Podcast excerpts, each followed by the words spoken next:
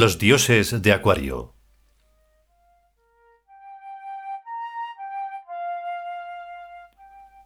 Decimoquinto capítulo. Oyems. Los lotos. Primera parte. 3, 5, 4, 0, A, 3, 5, S.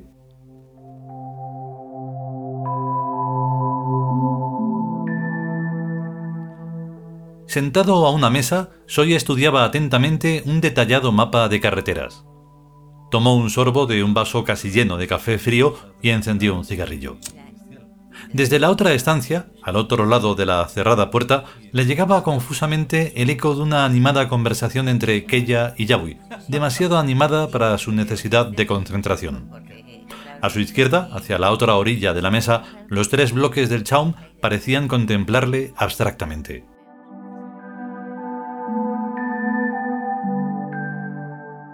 Horus y Cons observaban el estanque allá en su mundo, paseando tal vez en la tarde intemporal por el jardín.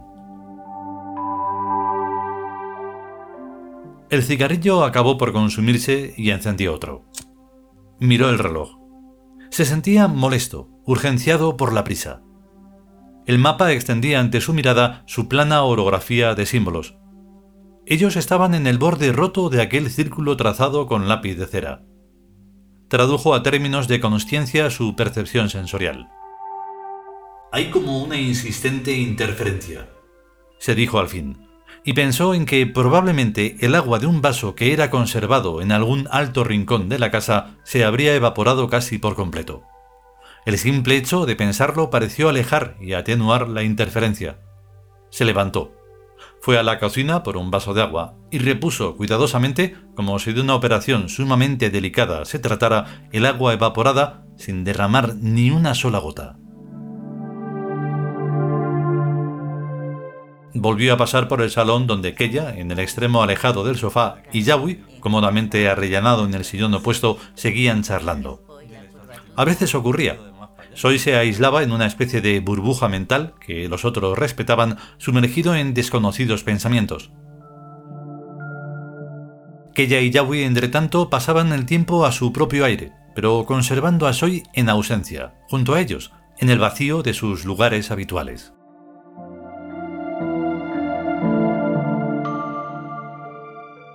Sería imposible reducir las relaciones de los tres amigos a una terminología verbal, convencional y menos aún racional. Eran amigos y eran tres, aunque se relacionaban eventualmente con otros muchos igualmente amigos por todo el mundo. Pero el concepto amigo era para ellos abismalmente extenso, alto, profundo y consciente. Y el concepto tres era toda plenitud más allá de lo dual. Parecían individuales, Tres amigos, cada cual con su propia personalidad, que mutuamente se respetaban, pero se sabían un solo ser único, tricorporizado, y asimismo sabían que tal corporización no se limitaba al número aritmético 3, sino que se trataba de una integración indefinida. Ellos procuraban dar a su triple relación el aspecto convencional humano máximo posible, sector positivo, asociación armónica, pero a cada paso y por todas partes la relación sobrepasaba cualquier tipo de límite.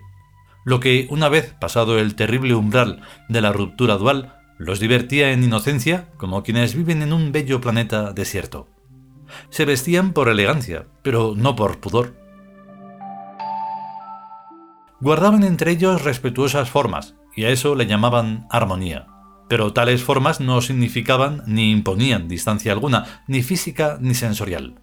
Eran amantes, pero por remota proyección de una misteriosa realidad llamada amor, y casi en absoluto nada por atracción sexual animal o humana. Toda tú eres falo y clítoris. Había dicho Soy aquella. Desde el más alto de tus cabellos hasta la punta de tus pies.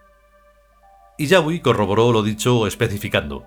Yo soy un falo con ojos, con oídos, con manos, con pies soy un falo articulado, y no esa cosilla incipiente, torpona y medio sorda que guardan los manos bajo el slip como si fuera un tesoro.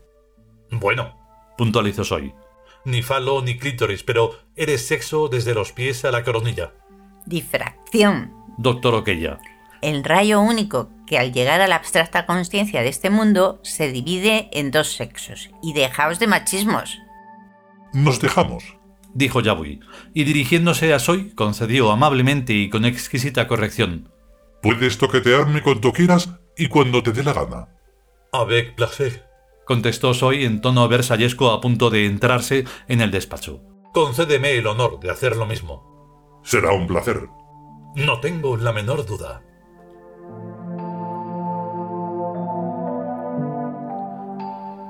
Soy se encerró en la habitación habilitada como despacho y siguió trabajando. El problema planteado tenía algo que ver con la meteorología, pero en especial con la textura profunda del subsuelo. Años atrás había experimentado con el arquetipo Geb, dios de la tierra, y su relación con la celeste Nut, madre del sol. El trabajo mayor consistía en limpiar su mente de las concepciones científicas de la época y de su pegajosa terminología electrófila. Sabía que el rayo Geb-Nut era tangencial a la gravitación y en sentido opuesto, ascendente, además de ser intemporal, instantáneo. Pensó en Einstein y en su velocidad límite, y vio claro que el error estaba en el concepto mismo de velocidad, una fantasmal relación vacío inadecuadamente apoyada en el plano sensorial, entre dos abstracciones, el espacio y el tiempo, en vez de apoyarla en dos vivencias, los gorros de los graduados son muy explícitos, ironizó para sus adentros. Lo más alto de ellos es plano. El rayo Geb-Nut tal vez resolviera algo. Era al menos una vivencia instantánea que horadaba a la famosa velocidad límite. Así planteada la cuestión, tenía un enfoque totalmente diferente. Nada ni nadie de aquí puede llegar vivo a Andrómeda ni regresar para contarlo, pero, ¿para qué ir a Andrómeda por el espacio-tiempo si se puede estar y actuar a la vez en Andrómeda y aquí? Estos caracoles son idiotas. Pensó en la gente que había enviado a la región de los soles azules y a la de los soles violetas, limpios de polvo y paja, sin naves ni aditamentos. Y allí estaban, tan lejos en el espacio-tiempo que una computadora se quemaría si le ordenaran calcular la distancia y que habían llegado sin más tiempo que el que se necesita en dar por firmada una orden.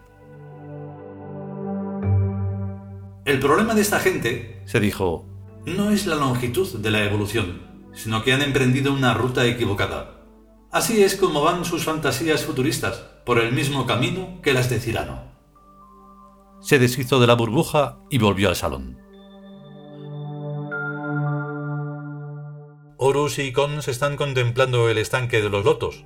Dijo sin más preámbulos como quien refiere un detalle insignificante. Yawi frunció el entrecejo. El de Evoe, el de la Sagitaria Blanca, el de las flores acuáticas en la mañana. Explicó aquella. Ya. Dijo Yawi interrumpiéndola. Horus y Cons. Y en estructura básica, supongo. Claro, en Supra sería inestable, y en las demás no me es dado pensarlo. ¿La tormenta de anoche, quizás? Puede ser. Estoy estudiando la topografía de la zona. Me haría falta un plano geológico, pero no hay. ¿Qué es lo que buscas? La verdad es que no lo sé. Bueno, busco a Gerd, la estructura base de lo que nos ocurrió ayer, y su, no digamos utilización, su aplicación a algo que no sea erotismo. Por ejemplo, la bilocación espaciotemporal de objetos físicos. ¿Crees que resultaría? En teoría sí naturalmente condicionado a la doble congruencia. Y es ahí donde está el problema. Claro. Ejemplarizó aquella. Porque ¿qué haría esta cafetera en el palacio de Julio César? O en el planeta blanco. O en la nebulosa de Andrómeda. Añadió Soy. Podría ser un objeto de culto, ¿no? En un momento dado sí, pero en evolución temporal no.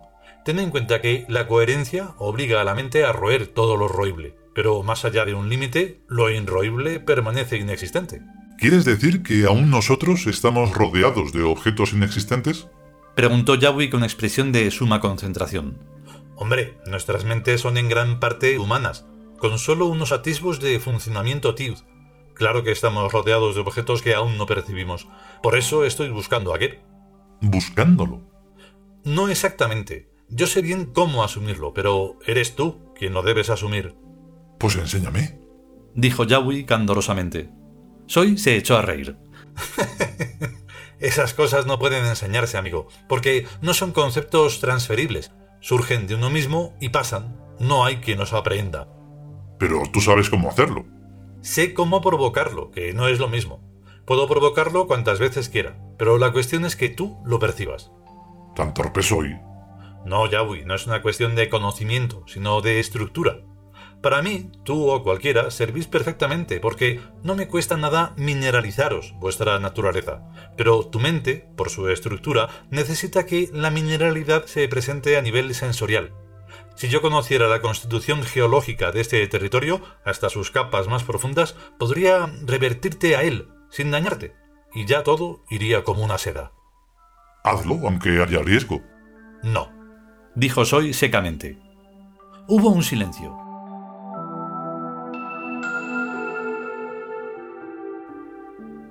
Soy encendió un cigarrillo. Su expresión se dulcificó e intentó explicarse.